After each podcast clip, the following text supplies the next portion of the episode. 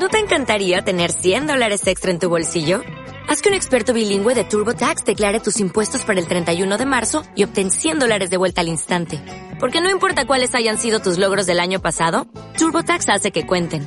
Obtén 100 dólares de vuelta y tus impuestos con 100% de precisión. Solo con Intuit TurboTax. Debes declarar para el 31 de marzo. Crédito solo aplicable al costo de la presentación federal con TurboTax Full Service. Oferta sujeta a cambios o cancelación en cualquier momento.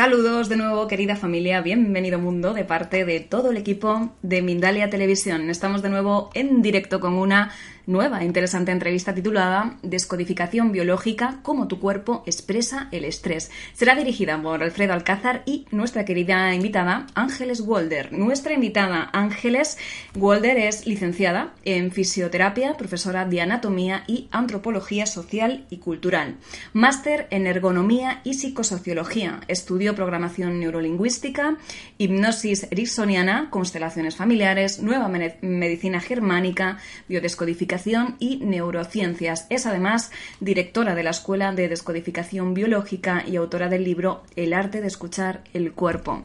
Es un referente en el sector de la descodificación biológica y su trabajo es reconocido en todo el mundo. Cuenta con más de 30 años de experiencia docente y desde hace 10 años se ha centrado en comprender y observar cómo el ser humano y la humanidad gestionan los conflictos emocionales. Qué interesante, qué bien suena. Ahora vamos a estar con esta prometedora entrevista, pero antes déjame informarte precisamente de la próxima gira que Ángeles Walder eh, dará en Estados Unidos y en Colombia, del 20 de mayo al 1 de junio de este año, del 2019, organizado, como ya sabes, por Mindalia Giras. Ángeles Walder, referente mundial en descodificación biológica, estará, como decía, del 20 de mayo al 1 de junio del 2019 de este año de gira en Estados Unidos y Colombia. Así que familia, si quieres más información, entra en nuestra web mindalia.com en la sección giras o accede a la imagen que encontrarás en la parte superior de la web www.mindalia.com que informa sobre las distintas giras disponibles a las que ya te puedes apuntar. Ahora vamos corriendo con esa entrevista, pero antes déjame animarte a que por favor seas protagonista y utilices ese chat que tenemos para ti en tu pantalla en directo para compartir todas aquellas inquietudes que le quieras preguntar a nuestra Ángeles. Para hacerlo, escribe la palabra pregunta en mayúsculas al inicio de la cuestión, seguidamente el país desde el cual nos estás viendo y a continuación el texto de la pregunta que finalmente le vamos a trasladar a nuestra invitada y que nos contestará, como siempre, muy amablemente al término de la conferencia. Así que ahora sí, familias y más preámbulos, os vamos a dejar con Alfredo Alcázar y Ángeles Golder en esta, sin duda interesante entrevista titulada Descodificación biológica, cómo tu cuerpo expresa el estrés. Adelante, compañero, que disfrutéis. Gracias por estar en Mindalia en directo una vez más. No te escuchamos, Alfredo, no te escuchamos. Muchísimas gracias por esta introducción. Ya si me escucháis. Ah, se me había olvidado apretar un botoncillo de los que tenemos que apretar todos los días. Ah, pues gracias a todos vosotros, a todas vosotras. Ahí está, estáis otra vez del otro lado. Quizá alguno entretenido comiendo palomitas para ver esto. También lo consentimos. En algunos lugares lo llaman pochoclos, creo. Pero bueno, no vamos a hablar de palomitas, vamos a hablar de todo lo que tiene que ver con la descodificación biológica y para ello le damos la bienvenida a Ángeles Warder, verdadera especialista mundial en este en la de, biodescodificación o descodificación biológica. Ángeles, bienvenida. Muy buenas noches, muchísimas gracias por preparar y compartir este espacio y mm, muchas gracias a todos los que están ahí del otro lado, sea la hora que sea. Sí, porque estamos en planeta, estamos en planeta Mindalia y esto significa que el horario se convierte eh, en global. Estamos todos en una hora distinta, pero todos estamos esperando que hables de algo que tiene que ver con el estrés, con el dolor, con eh, la infelicidad y todo lo que supone el abordaje de las enfermedades. ¿Por qué eh, nuestro cuerpo expresa el estrés? ¿Por qué tenemos que expresarlo a través del cuerpo y, cómo lo expresamos. Mira, porque sencillamente el cuerpo busca un equilibrio. cada vez que estamos, por ejemplo, mal con la barriga, que, que ha tenido o ha sufrido un proceso, va a poco a poco o realizar una acción o tendrá, por ejemplo, un vómito o intentará sacarlo después mediante una diarrea. Pero ¿cuál es la lógica de que se haga un síntoma? Volver a lo que se denomina homeostasis, que es el equilibrio en todo el cuerpo. Yo te diría, Alfredo, y a todos, si un día tenemos un corte en un dedo, ¿qué hacemos? ¿Vivimos toda la vida con el corte? ¿O en realidad el propio cuerpo va a depositar todo lo que se necesita para que ese corte se sane? O sea, lógicamente, yo lo que voy a querer es que mi dedo vuelva al equilibrio. Y como esto, cualquier otra cosa. En plena naturaleza, por ejemplo, un animalito eh, cae por un barranco y se fractura una patita. ¿Qué se prefiere en la naturaleza? ¿Al muerto o a alguien que tenga ese animal que tenga una pata coja? ¿Por qué? Porque seguramente ese animal, sin tener que mediar nada, ni ir a sacarse una radiografía, ni enyesarse, ni nada, va a soldar los segmentos. Nuestro cuerpo como humano ya haría lo mismo. O sea, puedo tener un corte, puedo tener una fractura, puedo tener lo que sea, pero mi cuerpo va a ser exactamente lo mismo, volver a un equilibrio, porque en la naturaleza se prefiere a un cojo que a un muerto. Y así es como cualquier malestar que estemos teniendo va a buscar su salida.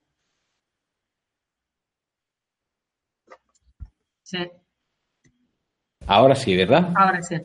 Es, es que está eh, el botoncito eh, no a mi alcance. Pues es sencillo, decía, pero no complicado. Perdón, es sencillo, pero o parece sencillo, pero es complicado, porque todo lo complicamos eh, y todo lo hacemos pues eh, muy, muy, muy complicado y termina siendo una ristra de enfermedades enorme, cada una con un nombre distinto y cada vez más complicado, y asumimos tanto que tenemos esa enfermedad que la hacemos nuestra, de tal manera que ah, algo está ocurriendo aquí. Ah, es decir, dices que todo tiende a equilibrarse y si nosotros tenemos el poder del equilibrio, ¿por qué tenemos tantas enfermedades? Porque primero, creemos en la enfermedad porque no entendemos que el síntoma es una forma de llegar a un equilibrio, porque en cuanto tengo un síntoma, en lugar de escuchar lo que me está diciendo y permitir que se haga el proceso natural, lo primero que hacemos, ¿qué será? Tomar una pastillita y eliminarla o hacer algo para poder eliminarlo.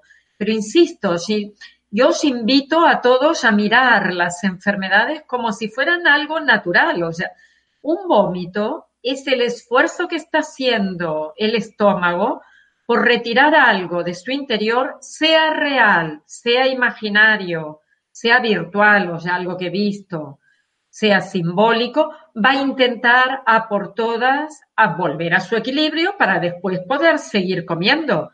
Pero cuando yo vivo una situación, o sea, vivo una situación indigesta o como algo indigesto, mi cuerpo va a ser exactamente igual. Una búsqueda de volver a un estado natural. Cada órgano tiene una función.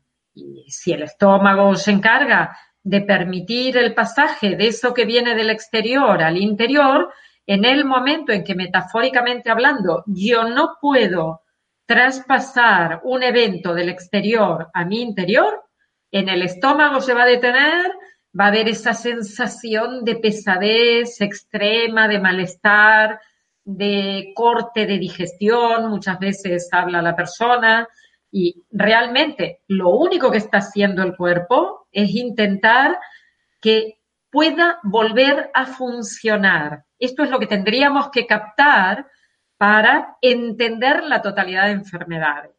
Bien, eh, vamos entendiendo, vamos entendiendo. Es decir, que cuando yo eh, me indigesto, es decir, como algo que está mal o como demasiado, mi estómago tiende a reaccionar en buscando el equilibrio, que es la salud, para eh, el equilibrio es la salud, para echar afuera todo lo que me sienta mal o me sobra. Pero tú has eh, añadido un nuevo elemento. Cuando yo no trago a una persona o no trago una situación, es decir, eso que has llamado tú metafóricamente, ¿también ocurre lo mismo? ¿Yo me puedo enfermar del estómago? Claro, totalmente, porque lo puedes vivir de manera real o de manera figurada.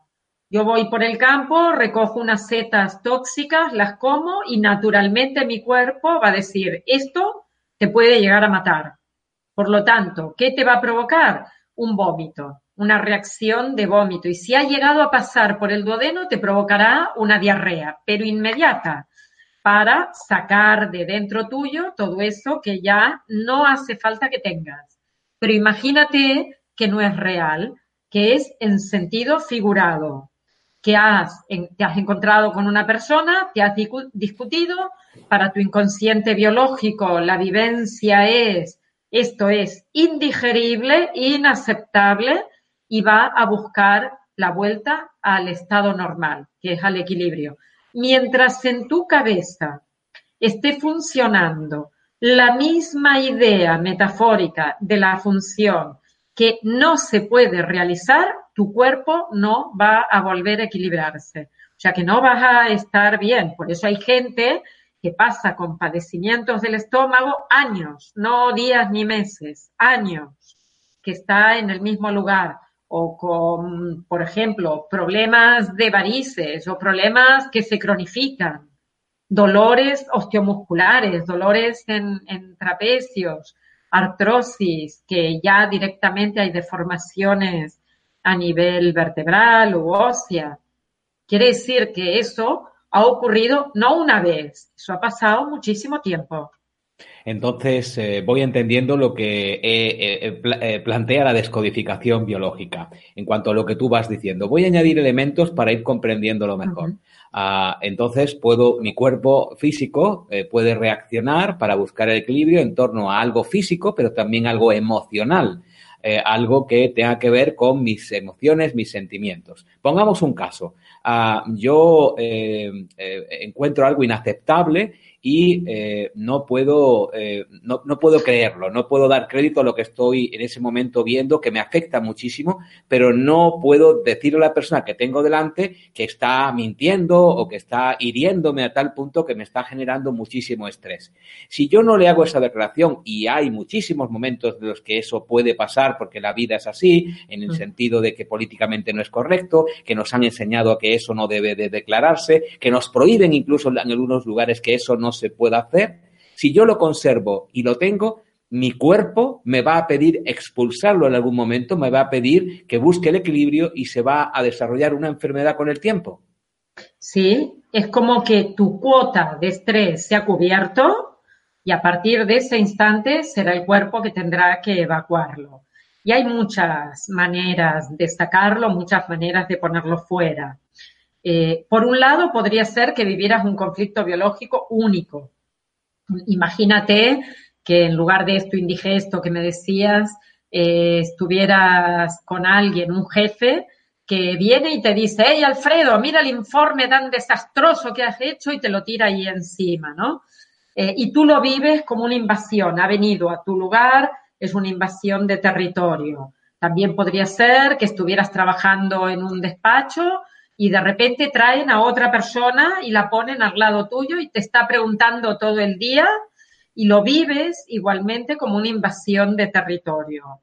Al cabo de unos días, cuando ya el, o te has acostumbrado o el tema se ha solventado, aparecerá un cuadro de bronquitis o tos, eh, quizás no una bronquitis fuerte con fiebre que te lleve al médico, pero un cuadro de tos alta. Y tú dirás, ay, es que quizás eh, tengo tos porque mira, el cambio climático este que hace calor, frío, calor, frío, calor, frío, y yo me voy enfermando, pero no te has dado cuenta de que has pasado por un fuerte miedo, una emoción que te va a llevar a aumentar el estrés, es el miedo.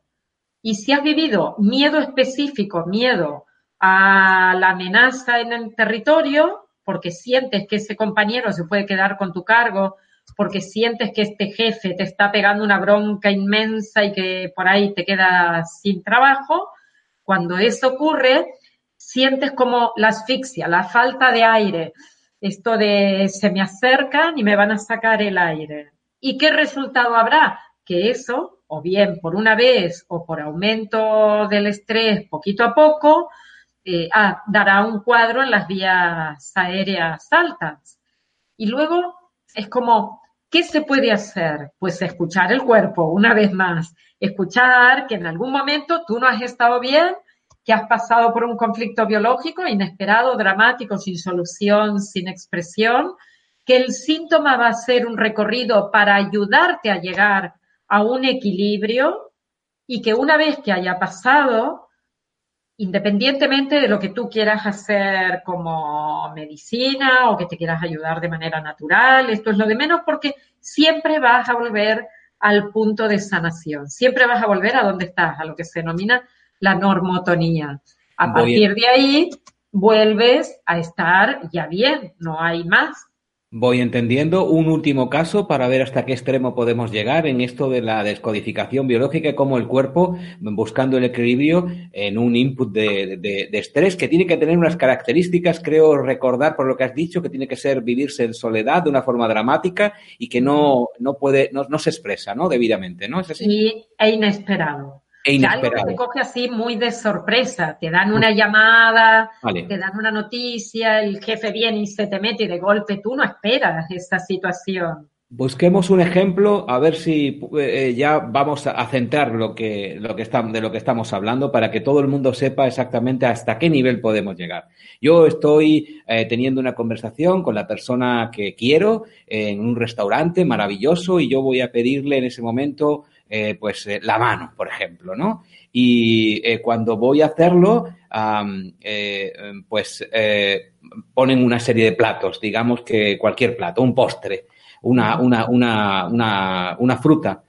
Y cuando voy a declararlo y voy, estoy en ese momento intentando comerme la fruta, mm, la persona a la que me quiero declarar me dice que en realidad está allí para decirme que nunca más va a verme. Eso puede desarrollar una aversión real en ese hecho inesperado y que se vive dramáticamente también, puede, eh, eh, desembocar en algo que tenga que ver con esa fruta, concretamente. Es decir, una alergia, por ejemplo. Sí, podría, pero yo diría, todo depende de cómo vivimos las situaciones.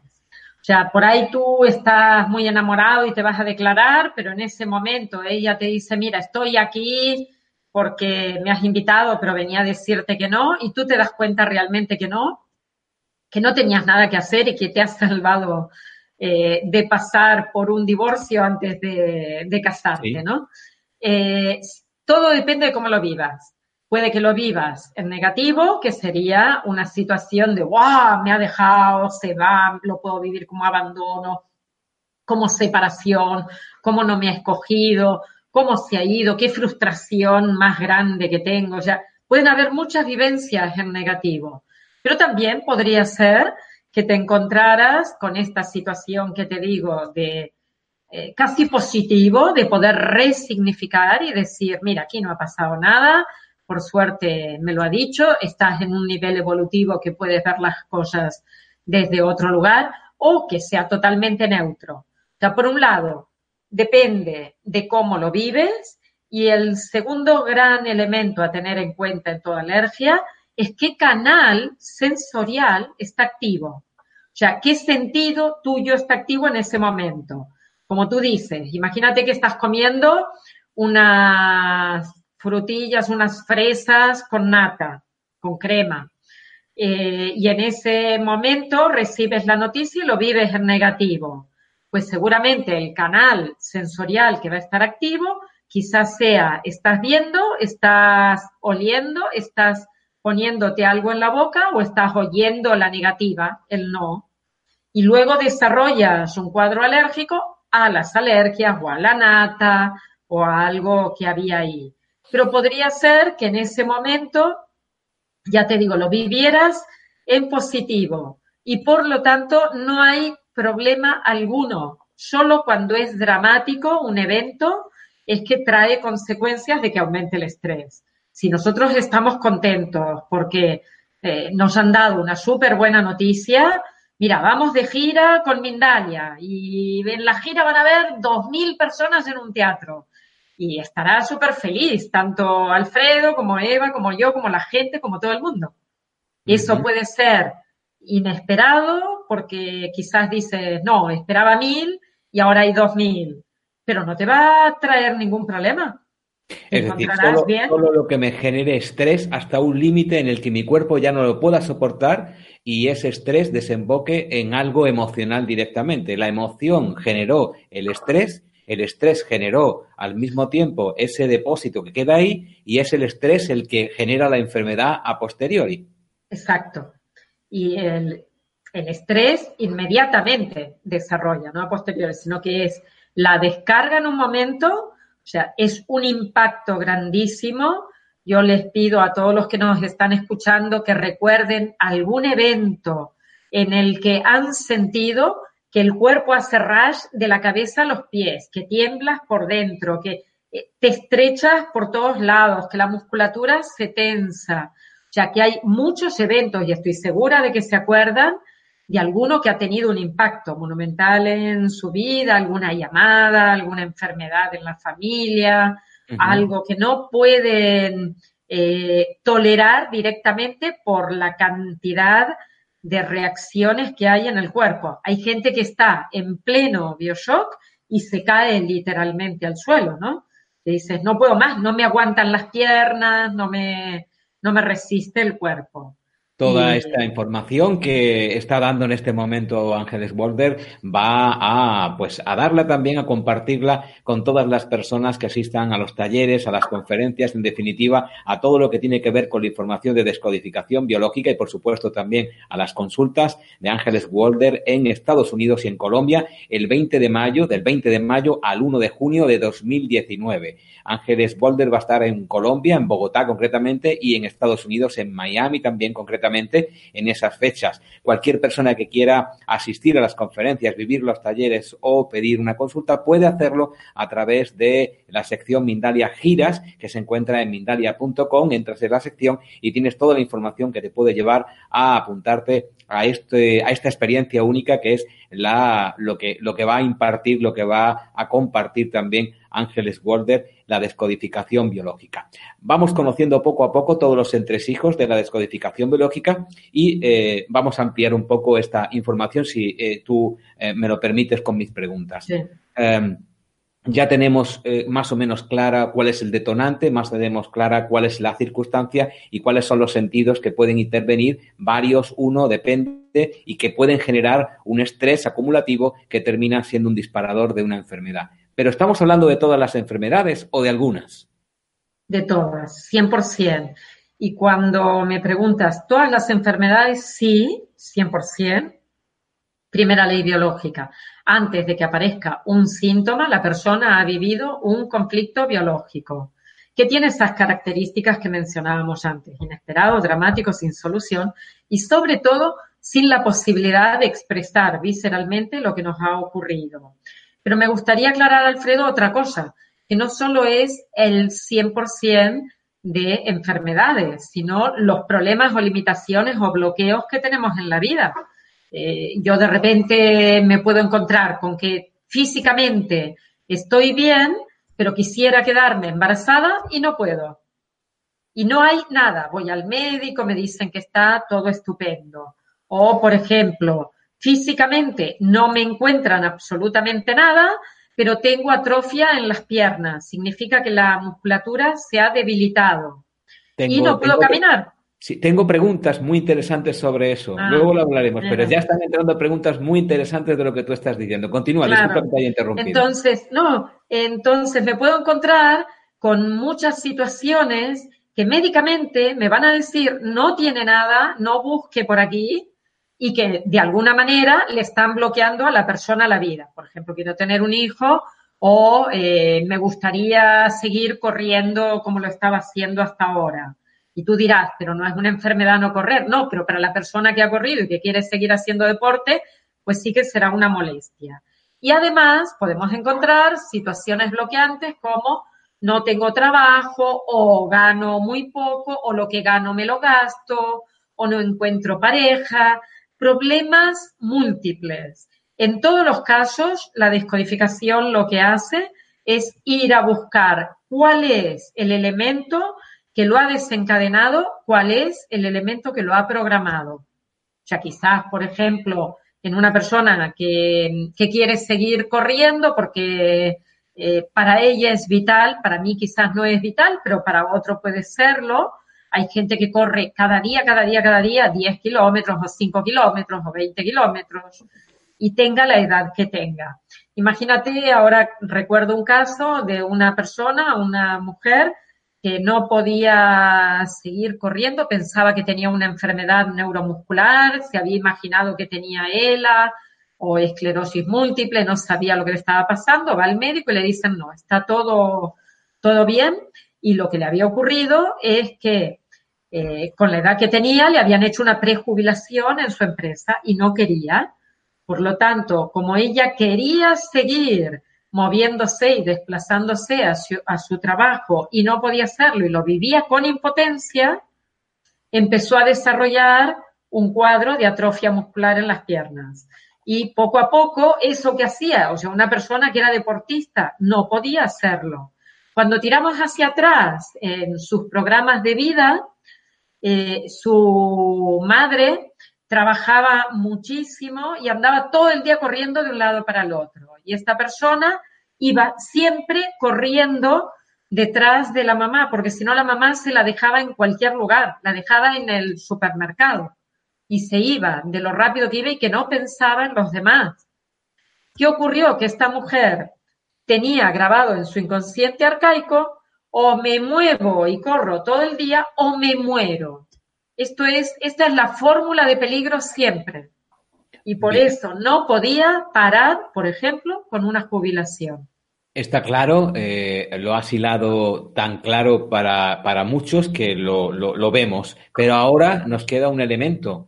Hemos eh, visto que es el hemos visto, hemos visto que afecta a todo lo que llamamos enfermedad, pero no solo la enfermedad física que se uno, uno desarrolla, sino situaciones que consideramos eh, estresantes también en nuestra vida y a base de soportarlas, poco a poco van desarrollando también esa, ese, ese disparador. Pero ahora la pregunta del millón es, ¿cómo eh, curamos, cómo solucionamos todo esto? Mira, hay que hacer lo que se denomina una lectura absoluta de la persona, como si fuera una lectura de absolutamente todo.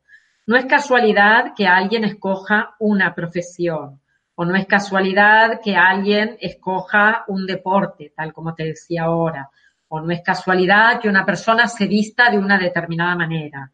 Todo, el 100% de lo que hay en cada uno de nosotros y que además se escucha muchísimo en la descodificación lo verbal y lo no verbal, mucho más, como te puedes imaginar, lo no verbal, todo eso hace un paquete de información que junto con el síntoma que trae la persona o lo que quiere modificar en su vida, a veces no es un síntoma, a veces es algo que quiero cambiar.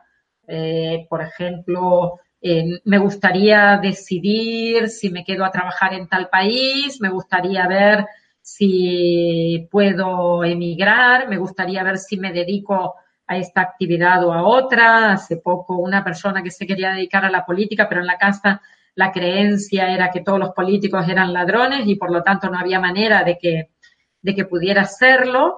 Y echando hacia atrás en su árbol genealógico, vimos que eh, un bisabuelo había participado en la guerra civil española y había, bueno, había tenido que asesinar, tú sabes, cuando se está en el frente, unos tiran y otros también, y el que quede vivo es el que cuenta después lo que ha pasado o se la, calla para siempre. Cuenta la historia. Se lo calla para siempre muchas veces porque el secreto de familia impide que eso salga a la luz. Por lo tanto, en esta familia se había generado una creencia de que los políticos todos eran corruptos y no se le permitía a esta persona participar. Pero en el fondo de qué estaba hablando? Del dolor que tenía porque en algún momento este bisabuelo, siendo político, estuvo en el frente y lo pasó mal, tanto él como todas las personas que estuvieron alrededor, ¿no? Es decir, tenemos que ir como último elemento eh, la persona que atiende a esta otra persona que tiene esa enfermedad o ese, ese problema, ese, ese, esa, bueno, ese problema, vamos a llamarlo así, tiene que recorrer un camino hacia atrás para darse cuenta dónde ocurrió el detonador y que la persona asuma que eso ocurrió. Cuando la persona asume que eso ocurrió, recuerda que eso ocurrió y se da cuenta de la emoción que suscitó y por lo tanto la reconoce, ¿qué ocurre? Hay una descarga inmediata cuando la persona se pone en contacto con un recuerdo que tiene en el cuerpo.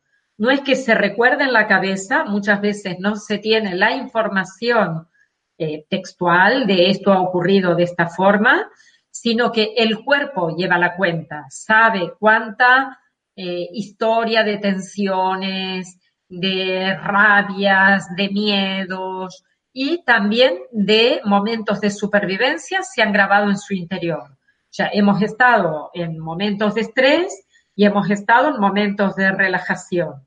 De relajación en el sentido de, ah, he sobrevivido a una guerra, ¡buah! me suelto, ¿no? Es como tengo la solución ganadora y tengo el problema. Todo lo recuerda el cuerpo. Por lo tanto, en la descodificación partimos de un síntoma, echamos hacia atrás y vamos a buscar cuál es el código biológico que está expresando el síntoma y, por otro lado, lo que haremos es ayudar a que la persona descargue totalmente la tensión que hay a nivel de sensaciones corporales y resignifique los eventos. Bien, eso se llama reposicionarse, ¿no? En definitiva. Sí. Ah, cada y una última pregunta antes de pasar ya a las, a las, preguntas de nuestros amigos y amigas que están viéndote con mucha atención y escuchando tus palabras.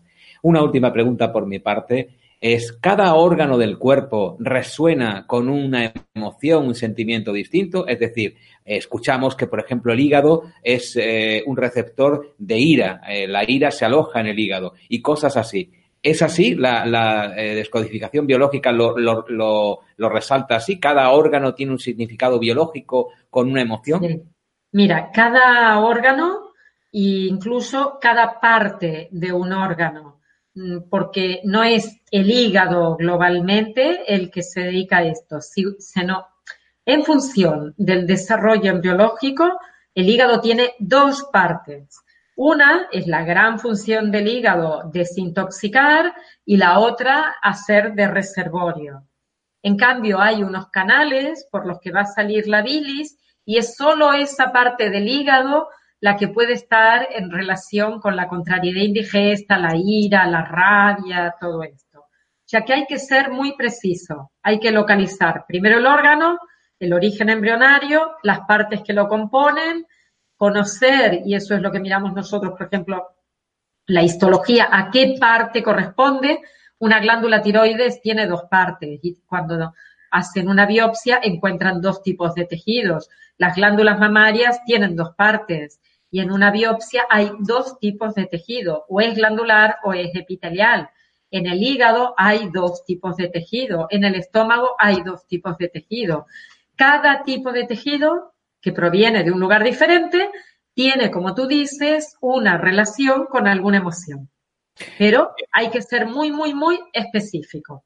Comprendido. Vamos a pasar a las preguntas de las personas que te están viendo y escuchando. Antes vamos a escuchar unos comentarios de nuestra compañera Estefanía y también antes quiero hacer unos comentarios que está haciendo pues eh, toda aquella persona que te está viendo y que te está escuchando. Marinir, por ejemplo, desde Argentina, dice siempre hay miedos por detrás de las dolencias o desde Marruecos, Celia dice, gracias universo, más de esto, por favor, refiriéndose a que quiere más información de lo que tú estás sirviendo. Y Fanny del Carmen Briones, agradecida de escuchar a Ángeles y nos da las gracias a Mindalia, no las merece. Ahora vamos a darle la palabra a nuestra compañera Estefanía y a la vuelta de un minuto seguimos hablando de, de descodificación biológica. Opino lo mismo, opino lo mismo. Más de esto, por favor, qué interesante está la entrevista. Vamos a hacer un pequeño parón para informarte de algo importante, que es la próxima gira precisamente de nuestra Ángeles Walder, que estará en Estados Unidos y en Colombia del 20 de mayo al 1 de junio del 2019, de este año. Organizado, como sabes, por Mindalia Giras Ángeles Walder, referente mundial en descodificación biológica, como estáis viendo hoy. Estará del 20 de mayo al 1 de junio del 2019 de este año de gira, como decía, por Estados Unidos y Colombia. Así que, familia, si quieres más información, entra en nuestra web mindalia.com en la sección giras o también en la imagen que encontrarás en la parte superior de www.mindalia.com que informa sobre las distintas giras que tienes disponible a las que ya te puedes apuntar. Y ahora sí, vamos a retomar esta interesante entrevista. En directo con Ángeles Walter, hablando de descodificación biológica y te ya abrimos las puertas de las preguntas de las personas que están al otro lado hay, como te decía, algunas preguntas interesantes en torno a que no son enfermedades físicas, sino son malestares, son cosas que arrastramos a lo largo de la vida o incluso sensaciones que podemos tener nosotros y los demás a lo mejor no las tienen. Pero Julie Del Mar, por ejemplo, dice, ¿cómo hacemos las gorditas para frenar la ansiedad? ¿Cómo ayuda la descodificación? Y también Silvia pregunta desde España, ¿cómo puedo aliviar mi ansiedad por la comida? Son dos preguntas que van en esa línea, supongo habría que ver, primero yo les preguntaría a ver si nos pueden decir exactamente qué tipo de alimento, porque muchas veces la gente, por ejemplo, come muchísimo chocolate. Se sientan después de cenar y se comen una tableta de chocolate. Y habría, te pongo un ejemplo, una vez tratando a una persona, sentía que cuando era niña eh, estaba solita en su casa, se cruzaba a casa de la abuela y en casa de la abuela, ¿qué le daban? Chocolate. Cuando ella, de adulta, se sentía sola, ¿qué hacía? Para no pasar por la desolación más que por la soledad, porque la soledad es un proceso que hemos de aprender también a vivir, no necesitamos continuamente estar con otro. Pero cuando ella estaba en proceso de desolación, lo que hacía era arrimarse a una barra de chocolate porque le traía la sensación de relajación. Hay que ver qué es lo que comen. Si fuera, por ejemplo, pastas con muchos hidratos de carbono, yo me inclinaría más a pensar si lo que les hace falta es la familia, por el gluten, por la unión, por la necesidad de pegar al otro. O si comen por vacío, el vacío del yo. no me encuentro conmigo mismo, conmigo misma, me alejo de mi realidad, a mi yo no le presto atención, solo a mi ego, y de repente cuando me encuentro así, lo único que puedo hacer es lanzarme a rellenarlo, pero jamás va a rellenar. De la misma manera que hay otras personas, perdón Alfredo, otras personas que se lanzan a hacer dinero, a comprarse coches, a comprarse ropa, a jugar, a tener sexo, o sea, cualquier cosa desmedida habla de un profundo conflicto de abandono en este sentido, ¿eh? cuando yo quiero rellenar el gran agujero. Y entonces, ni los coches te alcanzan, ni el dinero te alcanza, ni la gente te alcanza, ni el trabajo te alcanza, no te alcanza, nada. ¿Por qué? Porque no te alcanzas tú.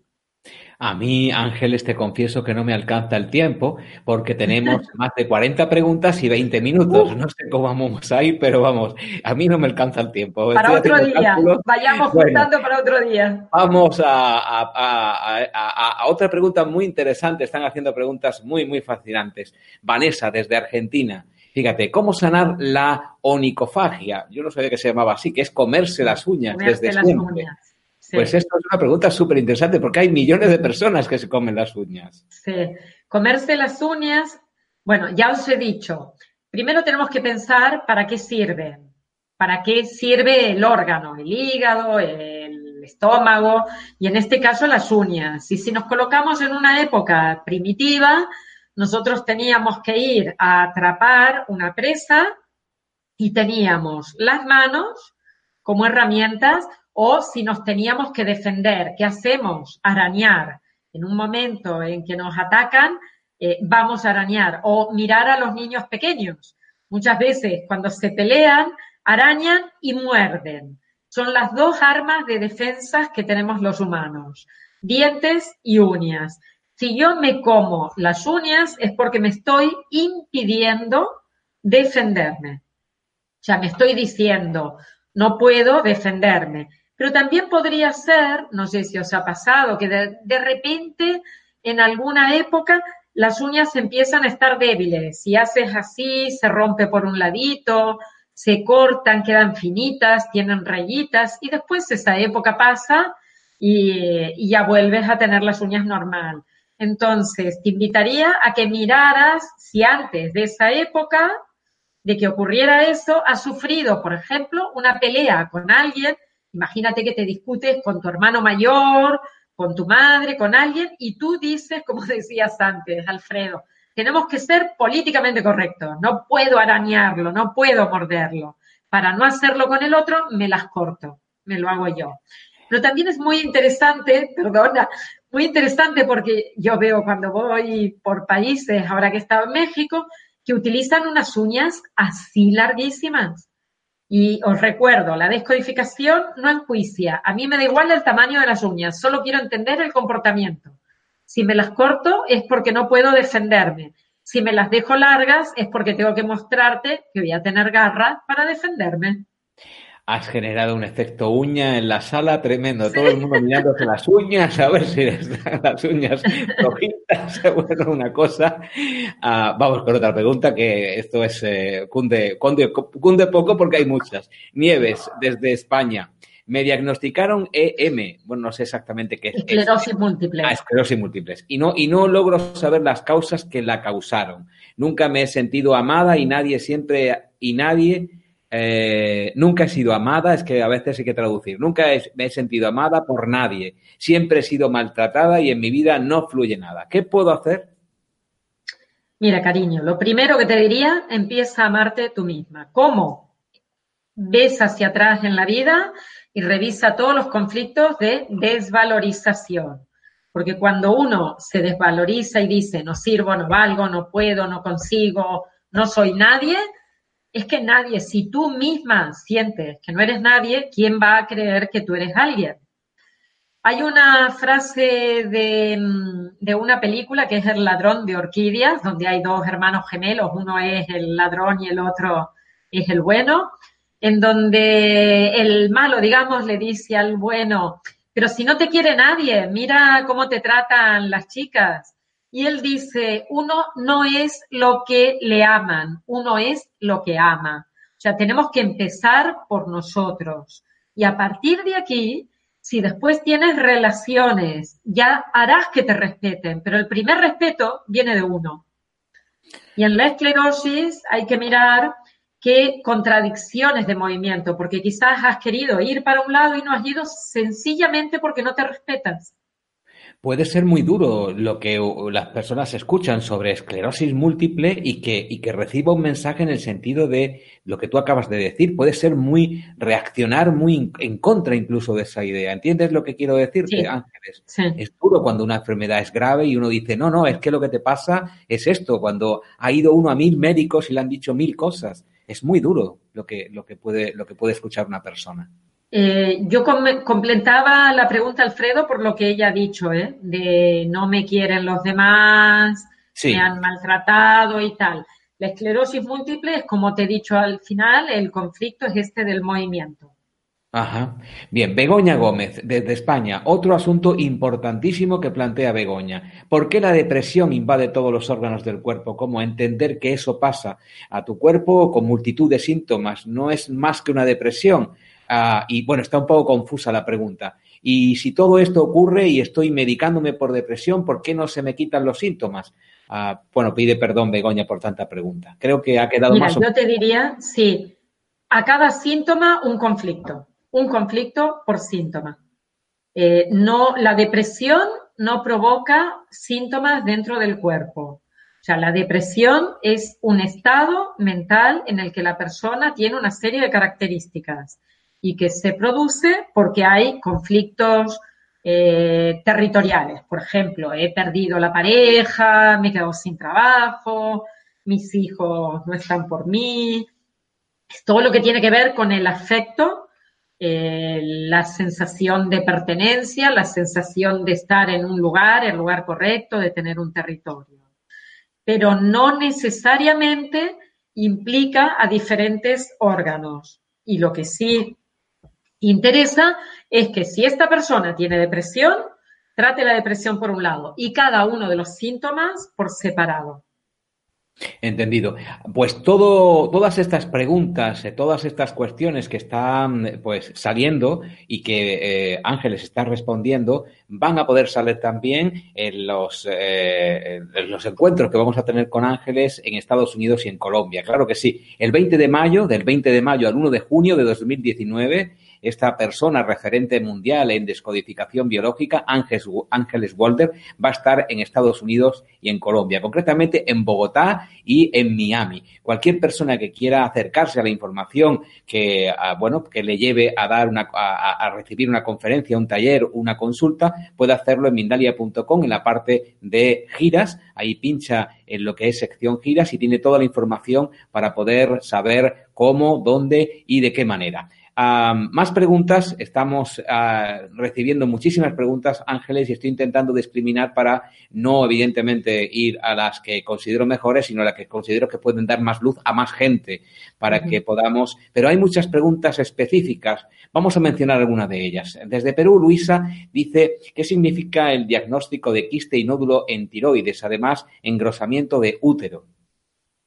Mira, si vamos por la vida corriendo, sin parar, queriendo llegar a todo, eh, sintiéndonos como Superwoman o Superman, ¿no? De eh, ahí estoy y lo consigo, hago más, más, más, hago trabajar a la tiroides mucho y trabajar en el sentido de que no solo va a hacer más función, sino que habrá momentos que tendrá que hacer también más células.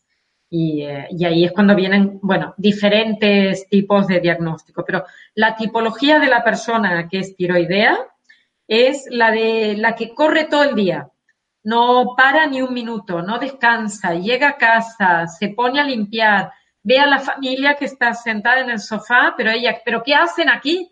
Moveros, moveros. O sea, es el, el estar llegando a todo. Y de repente eh, se llega a una edad, más o menos entre los 40, los 50, los 60, en que no solo tenemos hijos que todavía no han acabado de irse, sino que tenemos padres adultos y que hay que ayudarles. Entonces, la cosa ya es el desmadre auténtico allí.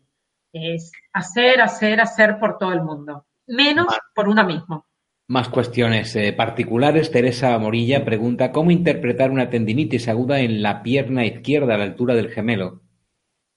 Es la, todo lo que sea músculo esquelético nos habla de la sensación de desvalorización, que en los humanos ese no llegar, no poder, no conseguir, se denomina conflicto de rendimiento. Entonces hay que ver qué, qué tema hay en relación al rendimiento y si es en una pierna, en dirigirse hacia algún lado. Muchas veces podría ser, no quiero ir a, no quiero mudarme a ese país, no quiero ir a este trabajo, me gustaría quedarme eh, más tiempo con mis hijos en casa, pero me tengo que marchar. Eh, montones de historias que tengan que ver con la noción de rendimiento. ¿Cuánto consigo? Nancy, desde Perú, ah, le duelen los talones, te confiesa que le duelen los talones, pero es que le duelen los talones a millones de personas, Nancy, esa es la buena noticia o la mala, no lo sé. En todo caso, queremos saber por qué le duelen los talones a Nancy. Pues debe ser que le duelen los talones a millones de personas porque tienen dificultad para propulsarse en la vida, para proyectarse, para hacer un movimiento de cambio. Yo diría, le duele a millones de personas la necesidad de cambio y que no lo hacen. O sea, me quedo en el lugar. Yo siento que no voy a poder tener la fuerza para pegar un salto en la vida y cambiar. Nos da horror muchas veces el cambio, porque nos da mucho pánico el que las cosas no vayan a ser eh, como son. Y a veces preferimos, más vale malo conocido que bueno por conocer. Y nos quedamos con eso, que es molesto, pero que lo conozco. Sea que yo diría dar el saltito. Lo único que mientras no das el salto no te molesta y en el momento en el que te has olvidado, te has relajado, que has pensado, bueno, ya está a cambio, ahí es cuando empiezan las molestias. Y aquí es donde os, perdona, donde os recomendaría cosas naturales como árnica, eh, calanchoe, cúrcuma, todos esos productos que pueden llegar a ayudar mucho. Yo no soy una especialista, pero sí cuatro cositas para poder ayudar al cuerpo. Eh, intentar tener una alimentación lo más alcalina posible, eh, eliminar un poquito el café y los picantes, todas esas cosas que van a aumentar el pH y que van a hacer que nuestro cuerpo esté trabajando con mayor tensión. Y ahora sí te pido que me ayudes a que el coche entre en quinta marcha, que es la más rápida, la más veloz, para que afrontemos estos últimos minutos, diez minutos prácticamente, con todas las preguntas que puedas responder. Ah, si a Nancy le dolían los talones, a Julio, desde México, como a millones de personas, le duelen las articulaciones. Mm, es lo mismo, ¿eh?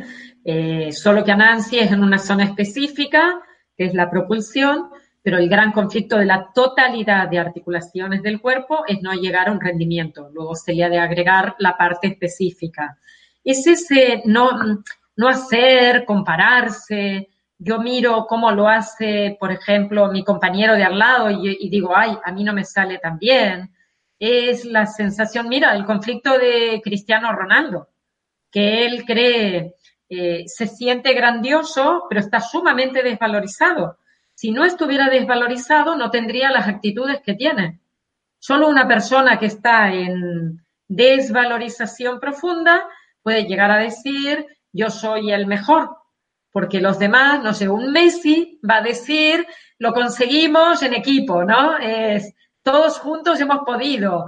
Los que no pueden hacer eso están todo el tiempo comparándose cuántas, cuántos balones de oro, cuántas copas, eh, cuántas medallitas me cuelgo, cuántos coches tengo. O sea, son los que se valoran por el hacer o por el tener, en lugar de darse cuenta de que somos seres humanos que venimos a la vida a transmitir cada uno de nosotros lo mejor que sabemos hacer y poder.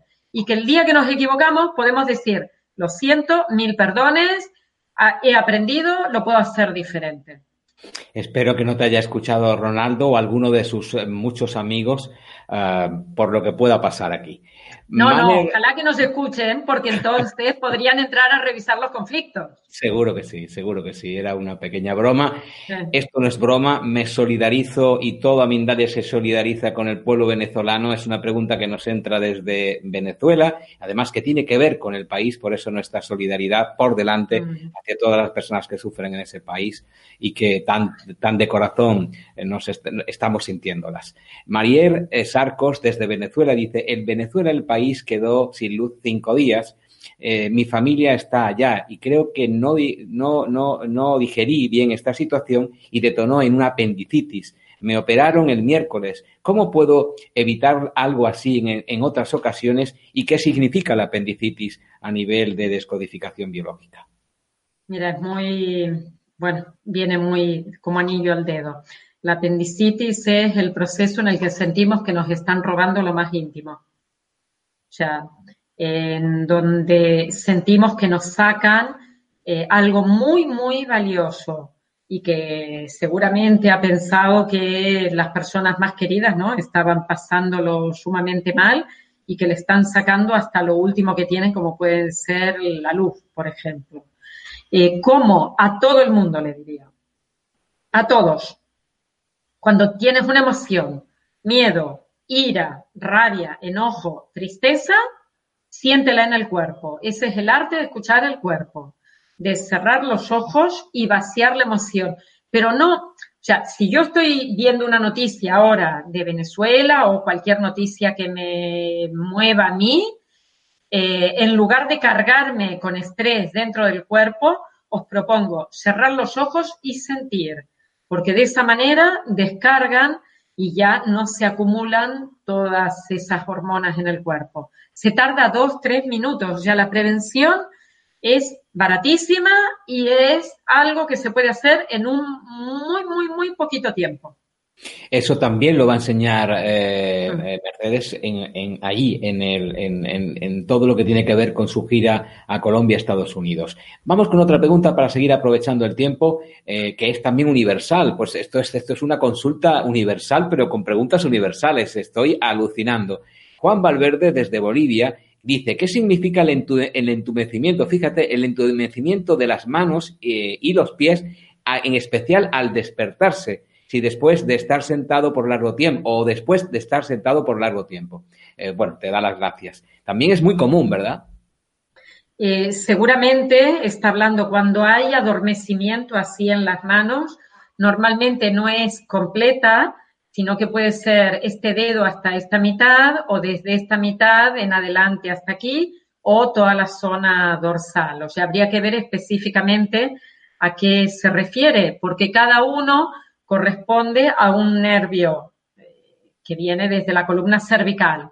Cuando hemos machacado mucho las cervicales porque hemos estado trabajando mucho tiempo con la cabeza agacha o la espalda doblada, cuando no hacemos ejercicio, cuando nuestra musculatura está rígida, no la flexibilizamos, cuando mantenemos la sensación continua de tengo que hacer y no puedo parar, eso lleva a que la persona mantenga en tensión la musculatura y se aprieten los agujeros de conjunción a nivel vertebral y que posteriormente pues tenga una repercusión en alguna parte de, de nuestro organismo, que son o bien las manos, o los codos, o las axilas, la cintura, las piernas por detrás o por delante y hasta llegar a los pies pero es muy específico porque cada nervio llega a un lugar. Por lo tanto, podemos saber exactamente qué nivel vertebral está implicado. Esta es una pregunta, ya te avanzo, de bomba atómica. Bomba atómica porque entramos en, una dimensión en la que antes dijiste, cuando yo te pregunté, todas las enfermedades. Y hay personas que están muy graves. Alguna de ellas, Rox puede ser, pero hace esta pregunta. Rox Valdez. No nos dice desde dónde. Cuando ya estás dializado, ¿todavía hay posibilidad de sanar los riñones? Depende del porcentaje de riñón que esté afectado. De todas maneras, yo, mira, te diría a Alfredo y a todos, al margen de cómo esté el órgano, tú puedes estar con una insuficiencia renal o con una insuficiencia hepática, con una insuficiencia pulmonar o cardíaca. ¿Y por qué se llega a una insuficiencia? Porque has repetido el conflicto un montón de veces. Quiere decir que si en algún momento detienes el conflicto, no va a haber mayor destrucción orgánica. Y eso es sumamente importante. O sea, yo no sé si podrás salir de diálisis, pero seguramente no habrá más afectado. Si sales del conflicto que te ha llevado ahí, claro. Qué interesante, muy, muy, muy interesante. Priscila, desde Colombia, pregunta, ¿qué pasa con la anemia crónica? Tengo ya 10 años con esta, en este problema y no consigo superarla con pastillas. Eh, yo creo que tiene que ver también con conflicto de rendimiento, que hay que trabajar en profundidad. ¿Te acuerdas cuando el otro día te dije, más que contestar eh, cada síntoma, lo importante es saber cómo nos tenemos que trabajar. En este caso, yo le diría a esta persona, trabaja la autoestima, trabaja tu propio valor, no te valores por lo que te dicen los demás, porque si no tendrás que ser una persona para cada una de las personas que tú conozcas. Eh, intenta mimarte, cuidarte, respetarte, ser tú misma, decir que sí cuando es sí y no cuando es no, porque si no, seguirás tomando pastillas para, la anemia como para cualquier otra cosa y el síntoma va a seguir reapareciendo. O sea, no se va. ¿Por qué no se va? Porque no sales del conflicto. Nos quedan en el tintero muchísimas preguntas. Pido disculpas en nombre de todo el equipo de Mindalia y yo, este servidor, que ha intentado hacerlas, pero es que nos, nos desbordan las preguntas cuando Ángeles está pues eso, intentando responder, además con la velocidad que responde. Eh, no podemos hacer otra cosa, lo que podemos es emplazarla a otro programa, Ángeles, si te parece, para que podamos eh, responder, responder y, hablar un poco de la de la descodificación biológica para que aquella persona que todavía no entienda de qué estamos hablando, pues se pueda, uh, eh, se pueda apañar con las explicaciones. Ángeles Wolver, que estará en Estados Unidos y en Colombia, de la mano de Mindalia Giras, del 20 de mayo al 1 de junio de, de este año 2019, impartiendo talleres, dando conferencias y también a, a, pasando consulta. Cualquier persona interesada en la información relativa a la gira de Ángeles Wolver puede consultarla en Mindalia.com en la sección giras que está en el, en el menú principal, en la parte superior, o también en una imagen que hay de Mindalia Giras arriba también de la página. Puedes pinchar ahí, tienes toda la información. Así ha llegado nuestro tiempo. Hemos querido ir muy rápido. Ángeles, yo te estaba pidiendo siempre tiempo y tú pidiéndome perdón, pero es que son cosas de, del tiempo. Así no. Creo así que no. es más, ¿no? Explicarnos y que quede claro y así todo el mundo empieza a sintonizar en la misma línea. Esa es la idea, Ángeles. Muchísimas gracias a todos. Gracias a ti y a todos vosotros, a todas vosotras, gracias por vuestra enorme participación, que hoy ha sido muy alta. Es algo que interesa, la descodificación biológica. Evidentemente, la salud es algo importantísimo, lo primero en nuestras vidas y, por lo tanto, qué implica esa salud, cómo llegar hacia ella, es importante para todos nosotros. Así que muchísimas ¿Cómo hacernos gracias. responsables, no? Claro, y cómo hacernos responsables, que muchas veces no nos enseñan, nos enseñan todo lo contrario, responsabilizar de nuestra salud al otro. Pues eso, primero empezar a sentirnos responsables de lo que es verdaderamente valioso en nosotros. Y ahora lo valioso es el tiempo y terminar. Será en otro momento, en otro directo, cuando volvamos a tratar temas interesantes aquí en Mindalia Televisión, Mindalia en directo. Le damos el paso a nuestra compañera Estefanía, que despide. Gracias. Pues gracias a los dos chicos. Eh, casi 200 pantallas en directo, siguiéndos en directo, con una, con una pulsión, ángeles de agradecimiento que se respira en el ambiente, así que algo habrás hecho por ahí. Muchísimas gracias. Te han seguido desde España, Argentina, Estados Unidos, Chile, México, Marruecos, Perú, Venezuela, Colombia, Bolivia, Portugal, eh, Ecuador, Estados Unidos, entre otros muchos lugares. Me gustaría antes de terminar recordar que puedes hacer pequeños gestos que van a suponer un gran bien para Mindalia y para el mundo. Dale un me gusta a este vídeo. Déjanos debajo del mismo un comentario de vibración positiva o suscríbete a nuestro canal de Mindalia Televisión en YouTube. Debes saber que haciéndolo colaboras con Mindalia y colaboras con el mundo porque haces que vídeos como estos lleguen a muchísimas más personas. Por mi parte nada más que añadir. Hasta la próxima conexión de Mindalia en directo y muchísimas gracias por habernos seguido. Adiós.